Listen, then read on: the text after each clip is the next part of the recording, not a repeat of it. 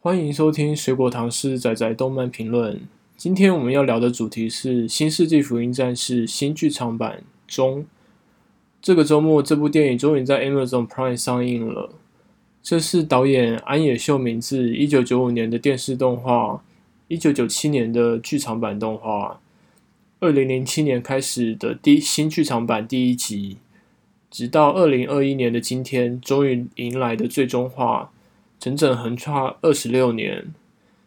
《EVA》不只是社会现象级的作品，而且当年还大幅翻新了大家对动画的想象。从一开始看到现在的观众来说，内心肯定是十分复杂的。今天我们会彻底来讨论它。首先要给以往没有看过《EVA》的新观众一些建议，这边除了会剧透以外，请一定要一路从 TV 版。旧剧场版，再来是新剧场版这样的顺序看。旧的 TV 版和旧剧场版在 Netflix 上有。接下来我们会依照制作小组的剧情分类法，分为 A、B、C、D 四个阶段，一步步讨论。A 是巴黎的夺环战，B 是农村日常，C 是进入最终决战，D 则是。反宇宙与意识流的世界，因为录制时间太长了，所以会分几次上架。一开始是一一般的文本分析，从剧情架构到制作技术面等等。到了最后，则是会开始讨论这个最终章独特的、其他动画不会有的形而上的意义。你可以选择比较喜欢的地方来听。那我们就开始吧。我们就从 A part 开始。巴黎这场戏的任务就是要快速的建立世界观，这个其实就是在 Ava 自己的世界观里面想象了一个战后啊，然后也才会有后面农村那一段里面林波林要重新赋予人一个定义，因为在日本战后，所谓日本国已经灭了。日本人已经不存在了，日本人已经灭亡了。这种说法是日本战后的一种普遍性的认知，就是对自己的民族认同感到失望。所以他在 EVA 的故事里面有了一个巴黎夺还战这样子的东西，然后跟你讲说，进第三次冲击结束之后，残存下来的人们的农村生活，那个农村生活里面，让林波林去做一次。就是什么是人类的重新定义，这还蛮高明的，所以我对第二段农村戏的评价极高。嗯，第一段花都夺还战这边就算是功能性比较强烈的段落，叙事上的意义非常低落，所以他也把所有娱乐性、所有最能够服务观众眼球的东西全塞在 A 段。一开始就火力展示，他那个战斗场景非常的有特色，特别是看到他们把二战军舰拿起来甩当子弹，那种用法是别的作品看不到的。在上映之前，欧美的动漫展里这段好像就是有完整公开过的嘛，以一个爽快的动作场景来吸引大家，对啊，也是欺骗大家吧。B 段是整部作品里面的一大重点。相形之下，A part 激烈的战斗反而在剧本里面没有那么的重要，却是他拿来宣传的主要重点。我觉得他有故意要误导的成分在。那我觉得这段主要的作用应该还是要衔接 B 段的农村日常，正是有 A part 的那个战斗场景，才能让我们意识到 B part 他们的那种农村日常是如何的得来不易。不过要说这里面没有玩心的话，倒也不至于啦。就是说，安夜常讲的“杀必死，杀必死”嘛，他觉得做这种娱乐产业最重要的工作就是要服务观众。那作者其实就是己作品最大的观众。所以说，我们刚刚一直讲说，就是这一段里面都是为了要吸引娱乐大众而塞的帅气的战斗画面，但里面也还是有塞很多安夜自己爱看的东西啦，例如那个把军舰拿来当盾牌，对，这就是他们就是对二战。军武有所迷恋，但是又反战的他们这一群人都会干的事情啊。他在那个什么真科吉拉里面也做过一模一样的事情，就是那个疾风无人新干线炸弹，那个也是类似的情感啊。就反正他们觉得自杀攻击的精神帅到不行，但是又不想要赞扬这个东西，所以就会扭曲到现在变成这样，就是视觉娱乐效果一级棒的二战军务员，对吧、啊？所以虽然说 A 段这一场打戏、激战都说是娱乐观众、娱乐观众，但里面也藏了很多他拿娱乐自己的东西啦。我觉得，嗯，作者才是自己最大的观众。要说我特别喜欢 A 段哪边打戏有趣的地方的话，第一个大概是那个射击型的类 AVA 兵器，那、叫什么？四十四号 AA 还是四十四号 CC 啊？忘记了。A 吧，反正就四十四，然后 ABC，它那个抖动真的是，那个炮弹抖动真的是有个空。另外一个特别喜欢的地方还是那个吧，巴黎铁塔直接拿来炸。哦，对对对，巴黎铁塔突刺手臂的那个设计也非常非常的帅。天上的那个战舰像是超线人偶一样拉着线，然后把那些马里附近的那些战舰拿来甩来甩去的，那种就是有一种丝线人偶剧打戏的效果。然后马里自己的那个手臂又是一个自己当轴心，然后旋转，就是人体砖头。所以他到后面巴黎铁塔突刺的那一段，把巴黎铁塔当砖头在戳，我就觉得哦，超爽。嗯，我。虽然觉得看得很爽，但是我觉得缺了某种心惊动魄的感觉。基本上这边的敌方其实不太 EVA，它更像是《无敌铁金刚》里头出现的机械兽。就风格上，我觉得跟我期待的使徒那种感觉是很不同的，所以就是没有一种危机感吧。那在经过激烈的战斗以后，进入农村日常篇。嗯，农村日常这边最重要的一点，算是给观众一个悬着的心落下来吧。就是东二他们还活着，这个真的是 从 Q 的时候就一直悬在那边，然后你就一直觉得啊，这种他在这个时间点把东二再次拿回来用，就是真的非常非常的厉害。这是梦比乌斯里面的一个梗，就是说看看你都保护了些什么。就是真是在 Q 里面一直陷在那个，就是我毁了全世界的悔恨感里面，情绪非常的暴躁，非常的失序，加上熏在他面前爆炸的那个心灵创伤，他在 Q 里面整个人反正就是一个人形自走炮。所以在中章剧场版的开头这边放了一个老朋友还活着，而且重新开始建立起日常生活这样子的片段，对真嗣这个角色得救而言，真的是一个巧妙到只能拍手的脚本设计，这真的太厉害，就该这样。就是要说真嗣为什么受了那么多伤之后还有办法重新站起来的话，就是得让他看看这些，得让他体会一下自己都保护了些什么。他才有办法从 Q 的那个结局里面走出来，所以我觉得农村这一段在脚本设计上是真的是聪明聪明。然后农村这一段除了真嗣以外的第二个主题是凌波岭，这个凌波岭他跟真嗣最亲密认识的那个学生时期的凌波岭是不同的，然后记忆上是分裂的，这个东西对真嗣而言也是一个创造。但是农村的这一段落，除了要处理所谓第二任林波林的故事以外，我觉得这是整个 EVA 系列第一次真的给林波林这个角色成为一个角色的故事。诶，他终于去动用了林波林的那些设定，比如说是复制没有人性，然后是真嗣老妈为基础文本设计出来的啊，这种被设计出来的人偶这件事情，在。过往长达二十多年的 EVA 里面，一直都是一个萌元素而已。它一直是用比较神秘主义的方式在处理林破林的这个定位，直到中章剧场版这边，我觉得他是真的是让我觉得第一次，第一次觉得他是一个活生生的角色，对啊，第一次觉得他是这个故事中的角色。他在之前的故事里面扮演的就是一个预言者、一个巫女、一个祭坛、一个容器。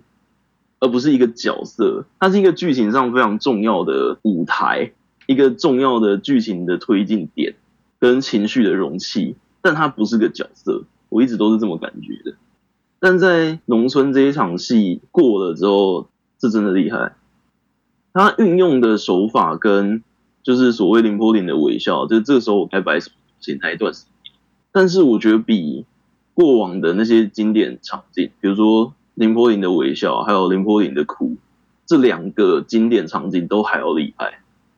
因为农村这一段的情境更加的稀松平常，然后它赋予的戏剧性非常的低，跟林柏林微笑或林柏林哭旧 TV 版里面这两个重大事件都有所不同。这种学习日常的过程真的厉害。我觉得他最厉害的还有他选择使用的一些小的事件，然后还有事件跟事件之间，他去经历了一件一件的小事，而且我们看得出来他是有在学习的。他嗯，他可能第一次、第二次他没办法好好的学习，但是第三次、第四次他开始懂得举一反三了，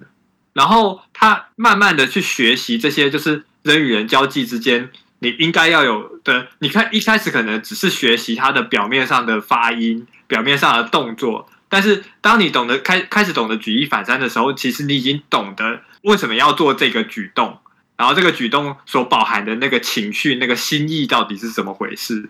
我们看得出来他已经懂得这种事情了。但是到最后，当他的身体要撑不住，他这个农村的日常终于要结束的时候，我们可以。看到他在那封信里面，实际上那个就是饱含了，就是前面所有事件，他所有成长之后的一个浓缩，对，浓缩，全部都展现在那封信里面。然后我觉得那个时候才是让我们观众对于他前面每一个事件的记忆累积下来的那个情感的爆发点。对啊，而且他选用的四个单字都是非常非常的日常，日常对。就是晚安、早安、早安、谢谢、再见。然后他借由成年的班长、成年的东二、成年的眼镜仔来赋予这些词汇意义。然后最后一次林波林二号要离开的时候，他要告别死亡的时候，他不用重新解释这些意义，他就要把这四个打招呼语重新排列出来，剧情情感的收束就瞬间到位了。非常非常的厉害，单就只看晚安、早安、谢谢、再见这四句的这个结构，也是一个优秀到不行的极短片了。然后像是晚安、早安还有再见这种，它其实组成就是所谓人的一天。而这种人的一天里面，它台词有写到，就是没有变化的这种日子的奢侈，就是奇迹的连锁、奇迹重复组合、无限叠加出来的东西。就是日常，除了一天以外，这段戏里面还有一个很厉害的背景表演，是一生，就是女儿的诞生，然后哺乳，然后包括另外一个在背景里面同样也是这个叙事线的是那个猫，住在火车车库底下的那几只猫，从最开始相遇认识，然后到猫咪怀孕，然后到最后林柏林快要离开之前，那只猫。从镜头的前景掠过，然后他走过去的时候，后面跟着小，真的是厉害。我觉得这段是我在我最没有预期到的，然后我也是觉得我最惊艳，就是我在这一部剧场版里面，我感觉到最惊艳的段落。这也是我最没有预期到的。对，当初看预告的时候，一直想说，故事他妈到底要是要怎么演，才有办法演到林柏林穿着战斗服去插秧啊？中间到底发生了什么事啊？但是当他真的你看中章剧场版，真的看到这一段的时候，就觉得，对，就是会发生这种事。他把自己故事内部的世界观运用到极致，非常的出乎意料，但是在剧里上又非常的理所当然。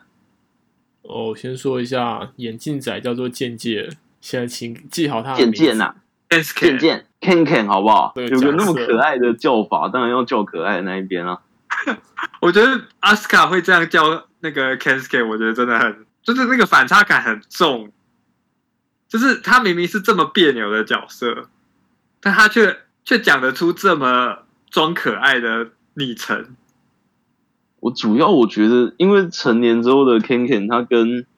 加持良介的那个气场真的太像了。阿斯卡肯定是在他身上感受到了那个东西啊。那种暗流是在的，你知道吗？就是在真嗣上山到那个小屋里面见到长大后的 Ken Ken 之前，阿斯卡就已经先住在那个小屋里面了。那种情感的暗流是一句台词都没有，一个事件都没有，但你感受得到。然后他在这个村落里面担任的那个职位，就是跟外界联络人。他自称是那个南德摩亚嘛，就是打杂的，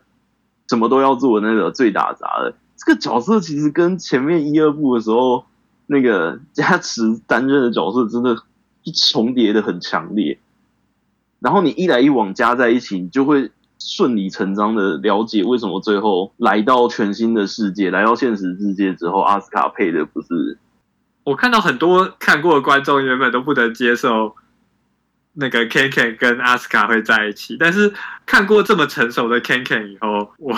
我真的觉得很配。我也被虏获了。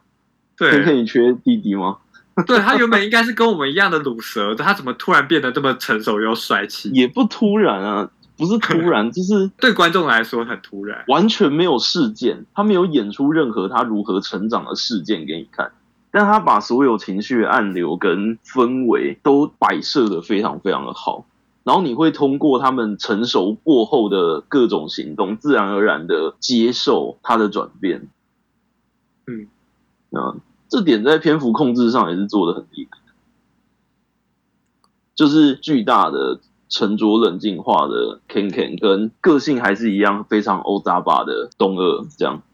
这种反差也是非常棒。十四年前的好友二人组，然后东二长大之后还是那个样，Ken Ken 长大之后是你不认得的另外一种，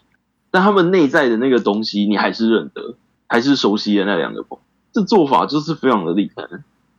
嗯，感觉在某种意义程度上，他让观众突然看到。已经成熟版的东二和 Ken Ken，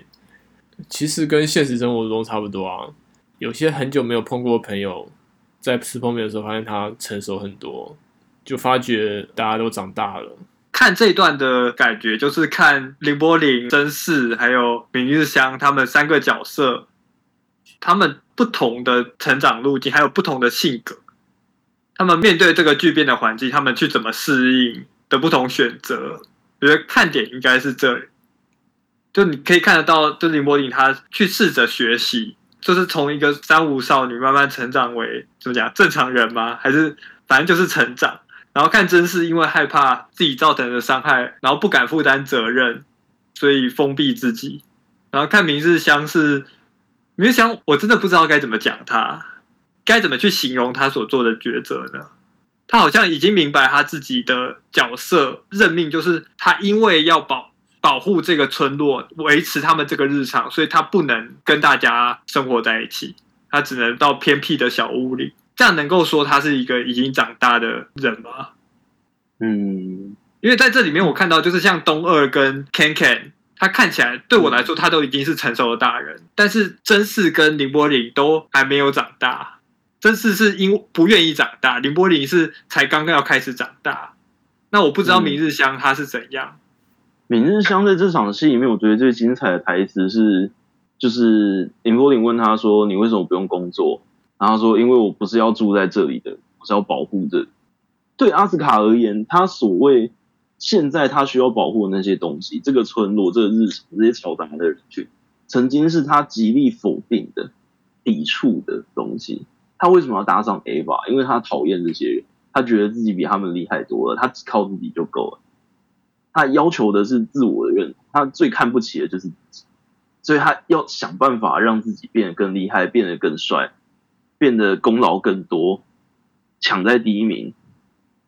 他的那种非常外放的攻击性，实质上都是一种自卑的表现。但到了村落这一场戏的时候，他居然可以说：“我要保护这些东西。”然后方法跟他当初拒绝这些东西的时候是同一个方法。他会乘上 A 吧是因为他想要否定这些东西，他不想与人连接，他觉得只要靠自己就够了。而现在的他乘上 Ava，是为了保护这些他曾经最讨厌的东西。他长大了，他比我们想象中都成熟多了。这个设计是厉害到，这只能赞叹啊！因为这种设计是靠着对称来达成的。我们在开始录音之前，不是有讲到一个话题，是说，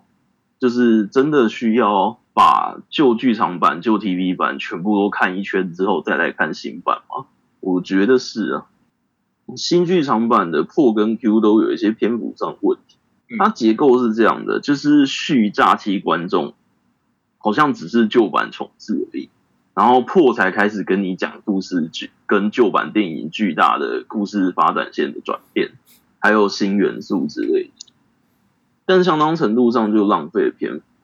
破跟 Q 都是我觉得故事非常精彩，但篇幅把控非常长的两脚本。对明日香这个情感转变的认识，确实是可以透过旧版动画、旧版 TV 动画跟旧版剧场版。必须要只看新电影版的话，对啊，你只看新电影版的话，得到的这个角色不够完整。在我看来，阿斯卡曾经搭上 Ava 的理由是因为他讨厌。而如今他继续搭乘 Ava 的理由是他想，这个转折和前后呼应对我而言是一个极其巨大的情感冲击，让我非常非常的感动。但我这个感动并不是完全单靠新剧场版里面的阿斯卡的戏份来达成的，而是靠着这十几年来累积起来的全部对阿斯卡文本阅读的累积。所以只靠新剧场版确实，尤其是破跟 Q 啊，破跟 Q 在。篇幅分分配上确实有比较大的问题。马克换你啊，你意见发表太少了。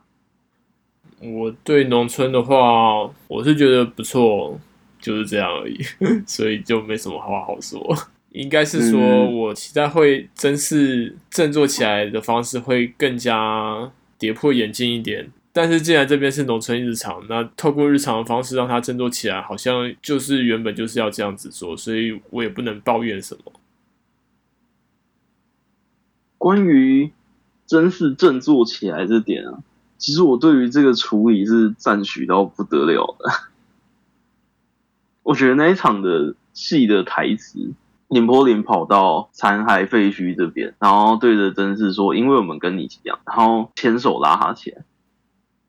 首先，这边第一点是牵手这个动作已经在前面的戏份中先被农村里面的角色们赋予，就是这是与你亲近的人的时候牵手这个动作。然后真嗣在说的自己是一个软弱的、什么都没能保护的人的时候，这个动作跟台词赋予他的是一个，那并不是一个上对下的饶恕或者是理解，而是一种相当平等的，有点像病友会的感觉，很像你去做心理治疗的那个病友会的那种对话气氛。我觉得他把台词里面把那个气氛把控得很好，这边的情感再多任何一点点，我觉得不行。然后还有一个很重大的意义是说，我最开头就有讲到。农村这一场戏有一个对真丝很重大的意义，是看看你都保护了些什么，是你害他们变成这样。但是最开始你搭乘 Ava 这件事情，也是让他们还能活到现在的。怎么讲？这是一个对他的责任以及后果的认识。这种做法就像是在巨大机器人片里面让你看战斗后的街道，或者是在奥特曼里面让你看平民伤患挤满医院的画面，这样。它是反类型典范的做法，不是？对，这是比较反类型典范的做法。所以对真嗣而言，这个好起来，其实就是所谓真嗣振作起来这件事，其实在所有真嗣亲戚的人身边。都是一个预定事项。你把农村里面大家对于真嗣逃家这件事情的反应全部重新看一遍，会觉得非常的微妙。阿斯卡会说，就是哎、你真是逃家那么多天，他补补给品食物差不多用完了，带一些去给他，然后会偷偷跑去看他。然后 Ken Ken 跟那个东二他们会觉得。就是让他自己一个人处一处，在除了綾波丽以外的所有角色的心目中，真是这一场所谓的幼稚的逃家，都是一个终究反正会好起来的东西。大家都是抱着一种真是迟早会自己好起来为前提在行动的，这个很妙。虽然他们常常嘴巴里面就是很瞧不起他，或者是很否定他，说他很幼稚，但就连阿斯卡都觉得他这次可以撑过来。他会自己好起来。那种不在场的信任是很厉害的。他们有一种不晓得从哪里来的那种家长式的宽容啊，就啊，你小孩闹事嘛，肚子饿就会回家，啊，你闹别扭嘛，久了就会自己好起来。那种余裕是来自于真的是足够的相处经验所累积出来的。他们都相信真是迟早会好起来。在经历了 Q 的那个超级巴的结局之后，他们还相信真是有办法好起来。我很喜欢这个处理，因为这个在 Eva 的故事里面算是不严格意义上的第二次逃家了。他在序里面不也逃过一次家吗？嗯，甚至连这边的演出概念都跟序里面第一次逃家故意选用的很像，就是在断垣残壁间游走，然后在电车隧道那边游走徘徊。因为他第一次的离家出走，在序里面离家出走的时候，就是搭电车，然后不断的戴着耳机封闭自己，然后他也是处于一种知道自己正在被人监视的状态。序里面一直有几个黑衣人跟着他。然后他甚至会直接回头说：“够了没？你们为什么不直接把我带回去就好了？”这边的真嗣在故事里面第二次离家出走，故意设计了跟序里面第一次离家出走几乎一样的情境，但是条件那么相似的状况下，一切都温柔了许多，你不觉得吗？一样是很多人在看着他，很多人在监视着，然后一样是他在根本就逃不出去的那几个地点：列车隧道、断垣残壁里面。还有各种残骸里面到处跑而已，他其实根本就离不开。然后他的离家出走也知道他根本就走不掉，然后所有人也都知道要看着。但是相比而言，第故意设计了这么多跟第一次离家出走一模一样的设计，但这一次那个情绪啊，众人的目光啊，还有那个信赖感，这些东西终究是确实会组成让自己好起来的元素。所以我觉得农村里面这场戏就是真是振作起来的手段，情绪再多任何一点点，这样就好了，就是这样就好。我原本期待的想要一种特别的契机，可能是源自于我觉得 Q 里头的安排都是故意在故意在哈梅他，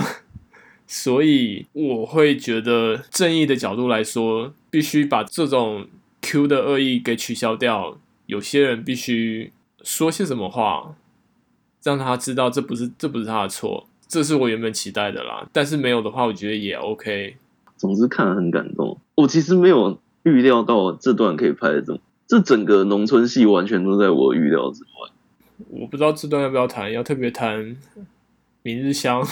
强塞食物那一段吗？尤其是那段的作画。小刚看过 NHK 纪录片了吗？看过了，怎么了？所以都知道这次拍摄的方式还蛮特别的，他有请演员特别穿动态捕捉装，把农村的戏整个演过一遍。其中最明显的一段就是 明日香强塞食物给真嗣这段，镜头画面特别的动态，特别的激烈。单纯在画面的衔接上是比较突兀一点点，这一整段喂食秀是视觉上非常突兀的。它的线条、光泽都没有三 D 感，但动作有很强烈的三 D 感，但又跟传统的那种，就是因为参考三 D 动画，所以作画出来的违和感很不一样。我觉得这一整段戏给观众的压迫力是很强的，以功能来讲算很成功。但我不太确定这种演出压迫力的成功，到底要算三 D 的那个动态捕捉分数占比多一点，还是作画足够厉害占比多一点，就不晓得到底哪一边功劳比较大。这种算是广义的转描吗？这又跟转描很不一样。对，因为我记得纪录片里头的那些三 D 呃模组是十分十分简陋的，所以它可能只有很大概的一个骨架而已。对对对，虽然说是演员全身穿着光学捕捉那个服装在演，但是他们记录下来镜头里面是逐条人在动而已，它不是直接照抄真人的动态，跟传统的那种参考三 D 动画来作画，意思上比较接近一点点。呃，我觉得效果还蛮好的。画面衔接来说，这一段跳出来的那个瞬间非常的突兀，会扣分。但单说这一场戏的话，效果非常强啊。看着都会幻痛啊，都觉得嘴巴被捂住了。代入感非常强烈。啊，看起来没有什么违和感，还蛮厉害的。那我们也顺便讨论一下，他采用这套技术，连其他的文戏也是这样拍，甚至我觉得可能整部会不会整部戏都这样拍？毕竟他 日常一开始他到东二家吃晚餐的那一段，也是用动态捕捉演出来的。纪录片本里头是说，他们觉得要用新的技术才会做出新的东西，也就是为什么他们会那么大胆吧。但是我在除了明日香喂食那段戏以外，我是没有察觉到这个的，所以我觉得，呃，嗯、我也是，我也没有察觉。一是他成功的不会让你觉得他有用新的技术，二是成功到甚至不知道他有没有成功。以结果论来说，他的成功到我们没有办法察觉，其实可能是最好的。有个问题是，他们到底用这套，如果看起来跟他们直接画没有差别，而且效果也没有差别的话，那会不会成本反而更高呢？成本高的非常非常多，那是肯定的。但是我觉得他们请演员特地来把这些日常的动态演一遍之后，再参考来画，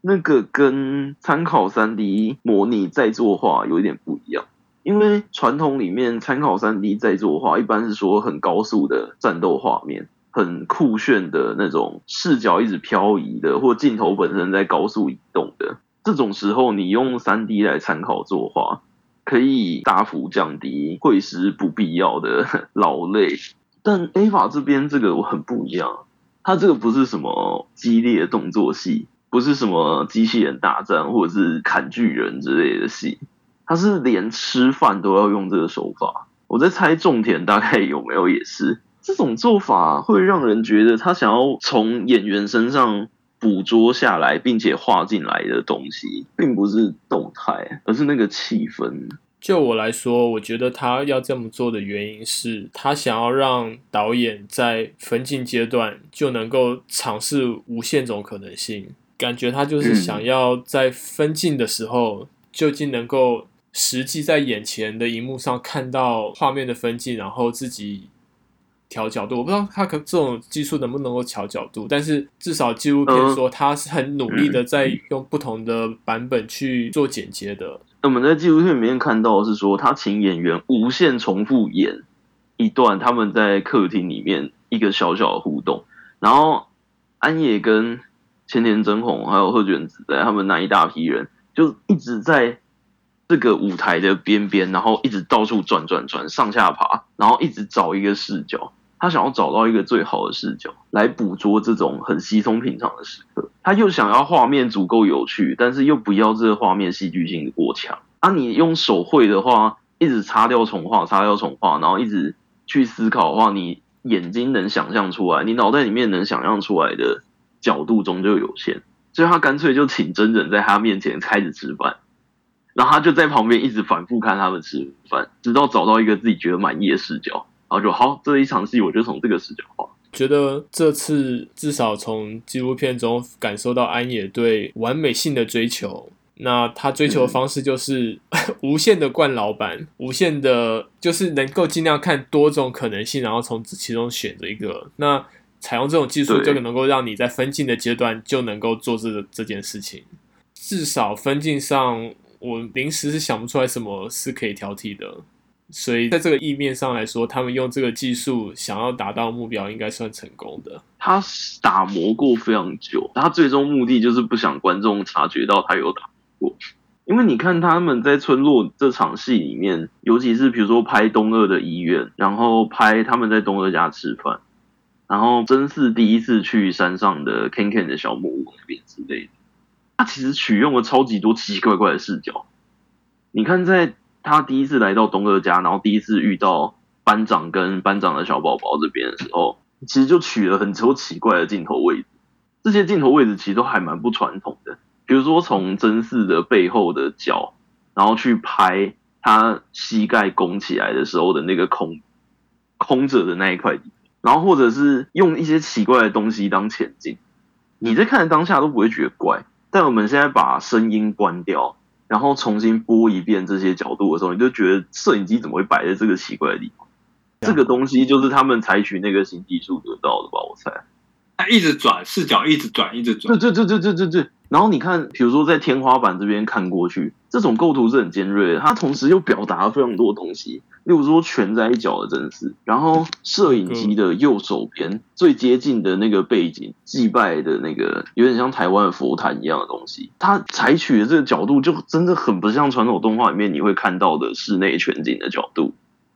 二十分钟十一秒这边这种视角就是这真的很奇怪，很少这样子去看。嗯，然后还有要哄燕子这边从林波林背后往前拍的这个这种视角也很怪。二十分钟三十八秒，这边就是拍林波林非常惊讶的这个表情的时候，这个也是如果是比较传统一点的分镜逻辑的话，这边应该是拍林波林单人的特写，你知道吗？因为拍他表情正面的特写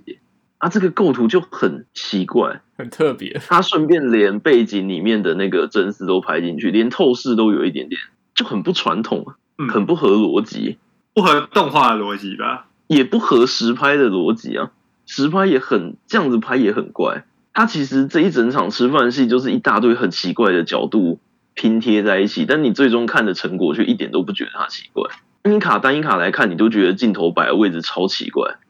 在纪录片中，安野会一直说这一卡太平常了，要这样子弄得更加不平常一点，然后就叫演员重演一遍。他就开始在那边趴着，然后左看右看。在想要从哪里画，演员就同样那一场是重复演个几百次。因为我一直想到的是小岛秀夫在拍《死亡搁浅》的时候的那个感觉，就是这两个导演给我的感觉都很像。你说离开房间走到那个 Ken Ken 的家也有奇怪的视角吗？哦，我记得他有一个上坡路那一段，海石头上坡路那边有一个很不传统的第一视角。对对对对对，这个就是，如果是正常传统动画逻辑的话，这一段应该是真实的第一视角在看自己脚爬山，但他那个又跟第一视角有个微妙差距，他在拍他的脚很艰难的在走这个山坡路，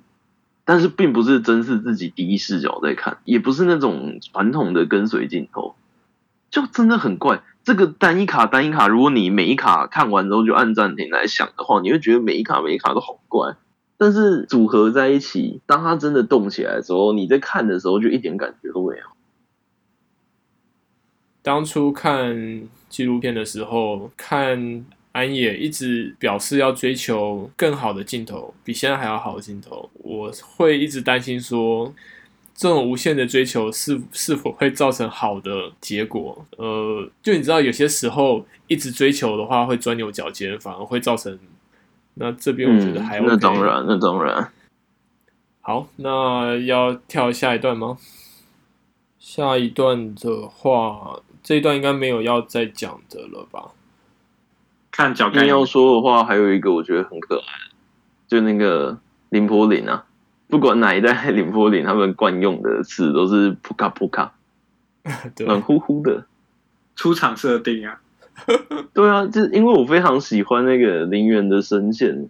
他讲这个词汇就真的是非常的，那跟所谓的亚瓦拉凯或者阿塔凯又有点很不一样的感觉。他们在脚本设计的阶段，肯定是连念出来的感觉都认真考虑进去的。他的那个发音跟叠字的那个感觉真的很特别。